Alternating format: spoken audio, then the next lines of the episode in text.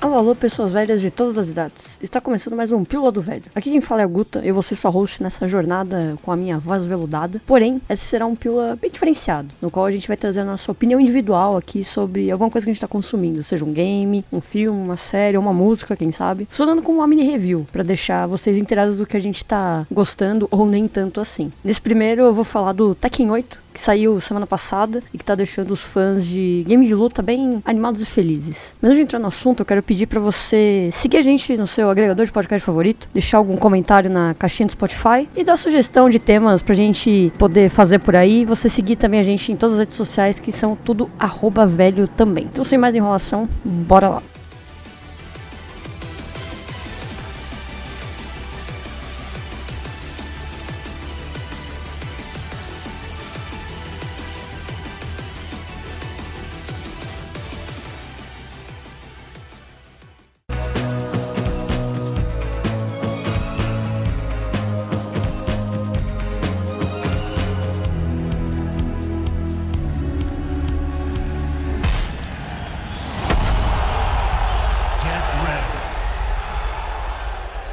Bem, começando falando um pouco da campanha, a gente tem a, a história do Tekken 8, que tá chegando praticamente quase depois de 10 anos, mostrando que foi uma das melhores escolhas da Bandai fazendo isso, principalmente se a gente for analisar a questão dos consoles da nova geração e melhorias gráficas. No modo história, a gente vai fazer o nomeado O Despertar das Trevas, que é o nome do modo campanha do jogo, no qual a gente vai jogar com Jin Kazama, que pela maior parte da história, pelo menos, mas não sendo o único que a gente vai ter em nossas mãos ali para poder jogar. A gente vai poder jogar com outros personagens, mas eu não vou entrar muito nisso porque eu acho que pode ser um spoiler que pode tirar um pouquinho a graça de quem planeja comprar essa fabulosidade. A gente vê aí os resquícios da morte do Rei Hashi que se passa no game anterior, né? Quando isso influencia na morte dele, agora para a campanha é, do Jin já que o gene demoníaco foi a causa da morte dele ao tentar dominar o mundo também no game anterior. A gente tem algumas explicações em relação ao poder do Jin, que é esse poder demoníaco, esse Devil Jin, e também um pouco do objetivo do Kazuya Mishima, que é o nosso vilão durante a campanha. O jogo ainda possibilita você ter um recap dos games anteriores, para novos jogadores que não conhecem direito a história, mas também para aqueles que já conhecem, mas querem relembrar o que aconteceu e não ficar muito perdido durante o modo campanha. Mesmo que a história de Tekken seja meio clichê em certos pontos de resolução, tem momentos que surpreendem positivamente. Então a gente pode esquecer esses detalhes e fica 100% imerso em tudo, parecendo até mesmo inovador em certos pontos. E um último detalhe em relação à campanha é um outro modo no qual a gente pode conhecer cada um dos personagens de maneira individual. Que mesmo que seja em formato de torneio, no qual a gente luta contra cinco oponentes diferentes, ele apresenta pequenas falas e vídeos daquele personagem que a gente está fazendo a campanha para entender um pouco os objetivos dele e também entender quem é aquele personagem, o que movimenta ele dentro do jogo. Então ele funciona de uma maneira super bacana e mesmo que seja uma coisa que não dure muito, ainda assim você vai ficar bastante tempo, já que a gente tem bastante personagem para explorar. Mas não me leve a mal, não é para ser algo negativo. É uma coisa na verdade muito positiva, já que a gente acaba sendo obrigado a testar todos os personagens. Então se você não vai fazer isso de maneira casual, talvez no modo campanha você acabe se interessando em testar as habilidades dele, os poderes e também os modos de luta diferenciados que cada um acaba apresentando. Get ready for the next battle. Falando em questão de mecânica, ela é muito funcional, lembrando bastante o sistema de arcade, mas que tá claramente melhorado. Seja o jogo graficamente, né, mas também mecanicamente. Graças a Deus a nova geração chegou aí mesmo, né? Esses anos de espera eram claramente necessários para ele funcionar devidamente e não deixar o game parar no tempo. A maneira como os cenários ficam durante a luta, se quebrando com o impacto dos personagens se batendo e caindo, faz bastante diferença. Então acaba dando um toque de realidade. A mistura de gameplay com cutscene é bem satisfatória. Mesmo que seja possível notar a diferença, não gera nenhum tipo de incômodo.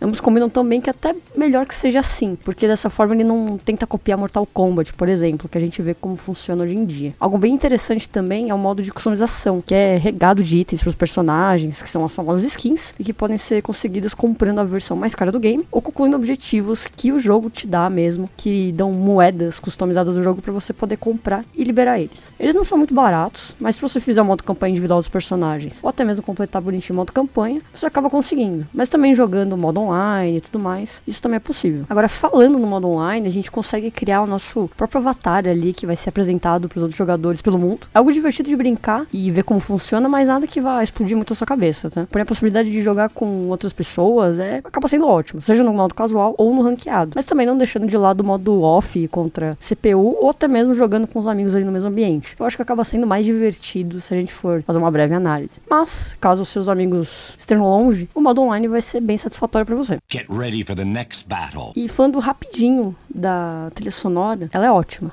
já quero só deixar muito claro. Ela é incrível, ela tem momentos fabulosos durante a campanha e ela funciona super bem nas cutscenes com os personagens ali, principalmente quando chega pro final. Então ele é um ponto muito forte e que quando você estiver jogando é impossível você não lembrar dele depois de terminar o jogo. Então, para finalizar, porque eu não quero trazer muitos spoilers do jogo, porque eu acho que o divertido dele é você descobrir, mas pelo menos assim talvez eu te incentive a, a pagar a bagatela completa dele. Ele é um ótimo game para reunir com os amigos e partir pra uma porrada, até mesmo no modo online, com pessoas conhecidas. Tem coisas no modo campanha que podem deixar a desejar por ser curta demais, mas a história apresenta um arco interessante, o suficiente para te manter preso por todos os capítulos. A Bandai soube cuidar bem do seu filho e esperar o momento certo para continuar essa história, trazendo o Jin como seu protagonista. Então, para fechar, eu vou dar 4,5. É a minha nota pra essa fabulosidade, que é Tekken 8. E eu engulo fácil essa pílula, então não tem como negar. Não sei que jogos de luta vão sair, mas claramente ele é o meu favorito. Gasto meu dinheiro sem dó. Get ready for the next battle. Então eu espero que vocês tenham gostado desse formato de review. Também nos digam o que vocês acharam lá na caixa de comentários do Spotify ou até mesmo no nosso Instagram. E fala aí quais outros produtos vocês gostariam que a gente falasse. Igual eu falei, seja de filme, seja uma série, seja uma música, seja um game. E assim a gente consegue atender o prazer da nossa querida audiência. E também não esqueça de conferir nossos episódios quinzenais do VTNcast e outros pílulas que a gente lançar. Um beijo fabuloso e até a próxima pílula.